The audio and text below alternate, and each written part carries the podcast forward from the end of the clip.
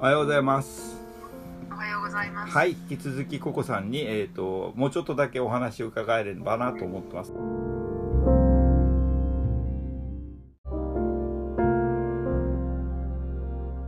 じゃあもう一回あの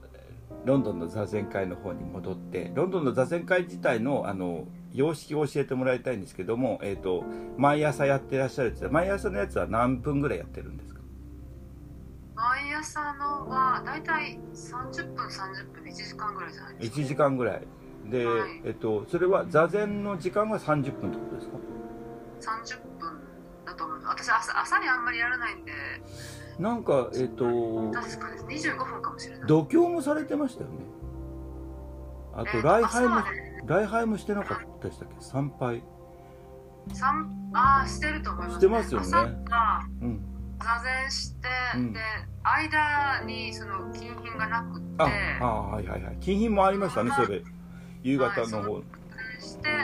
あと参拝して、うん。般若心経で終わりじゃないですか。ああそうです。般若心経やってって。そうだから度胸もされてて金品も夕方のやつはされててそれでもでもだから結構フルセットであのーね。二中高ぐらい二中高っていうのかな曹洞宗で。あのー線香1本燃え尽きるまでを2回ぐらい2セットぐらいやられるって感じですよね。そうですね。うん。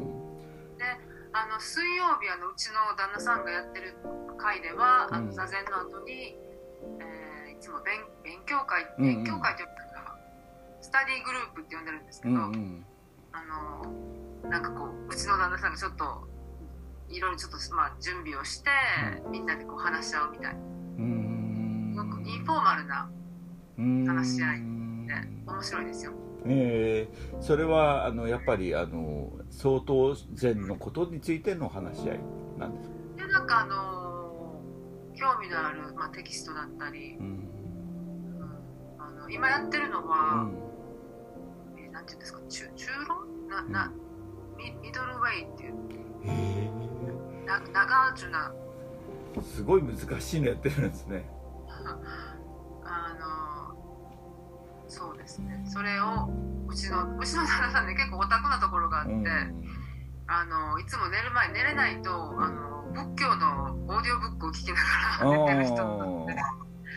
でそれでなんかあの、うん。まあ、パリカノンとかうん。なんかそういうねいろんなえ仏教のまあ、なんかまあ般若心経だったり、あとうんまあ道道元さんの、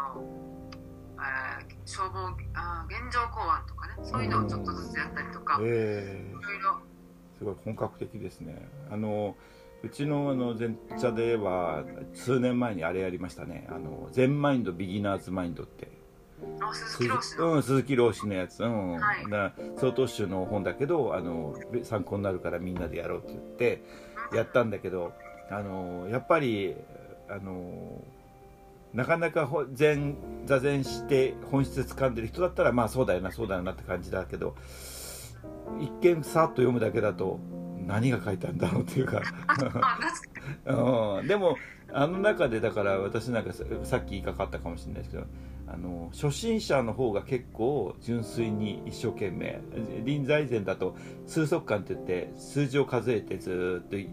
あの瞑想を深めていくっていう手法手法を最初指導するんだけど慣れてきちゃうとあの数字数えながら雑念も数えか考えられちゃうんですよね、うん、だんだんね。上手になってきちゃって、ああ今今いくつとかって。間違わずに数字も数えられながら雑念も湧いてるって状態になっちゃうけどルチタスクになってますよね。そうそうそうそうそうそう。だからそれは本当はシングルタスクもしくはノータスクまで持っていかなきゃいけないんだけど全然その辺が上手にななりすぎちゃったりとかする場場面があって。だから逆に動いてる金品とかサムとかの方が結構こうあのコンディションによってはね、あの精神的に落ち着いたりとか、えー、と座禅する前が結構大切じゃないですか。動いてたりとかそれこそヨガぐらいであの40分とかそのぐらい結構ヨガみたいな体操みたいなことをやったりとかウォーキングで少し息切れるぐらい歩いてきた後にポンって座るとストンと落ち着くんだけどもやもやもやもやしながらデスクワークしてそのままパッと自分自宅で座ろうとしたって全然うまくいかないですよね。そうん。確かにね。場所も変わってでなんかか適量に体を動かした後とかあだから確かにだから長身長足長身っていうけどその前にまあ運動みたいなものも入れた方がいいんだよとかっていう話をねよくあの初心者講習の時なんかはみんなにはしてたりするんですけどね。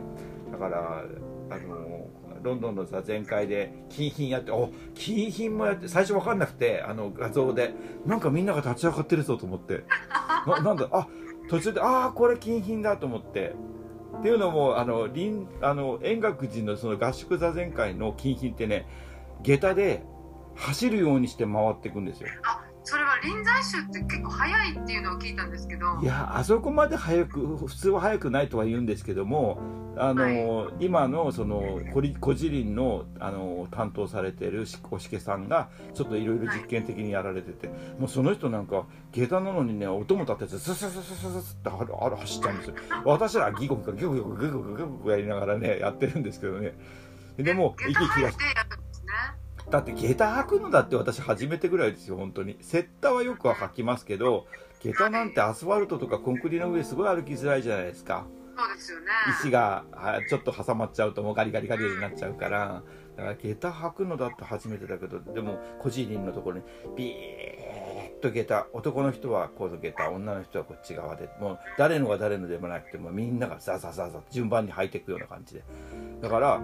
靴のサイズがいらないわけですよ。もうすごいすごいあれ整然としてますよね。寝る時だってあの上からこうなんだっけな布団とは敷布団と掛け布団と1枚になってる柏布団って言うんですけど柏餅みたいにこうやって1枚でパタンとやるみたいな。要はあのダブルのあの敷布団みたいなのをそのままパタンってやってそのまま寝るんですかボンとって上から引き下ろして本当に1分とかかんない。十何秒でもう中まで潜り込まなきゃいけないっていう世界で。みんなからみんながそれあのえ雲水さんがデモンストレーションしてくれた時に笑い声が起こったぐらいなんですけどもその雲水さんなんか照れながらあのいやこうこういうもんなんですって。でも確かに要はだから座禅が終わってもう最後の寝る前の直前の座禅が終わったらもうすぐに寝ちゃってそのままもう瞑想状態であ朝までっていう感じなのかなと思ってそういう意味合いなんだろうなと思って。だかならうんそこでもうそこでうん一回あの集中を解いちゃって何かやったりとかあの人と話したりとかってしないようにそのあの接心とか我々でいうと合宿座禅会の時もバットのあのお布団の中入ってバットも黙ってるっていうような感じで、えーやるのかなと思ってねそういう集中の仕方をしたりとかね、えーするっていうのもありましたね。うん面白いですねうん、面白いですね。あのーあこういう世界もあるんだって感じでね、うん、本当に。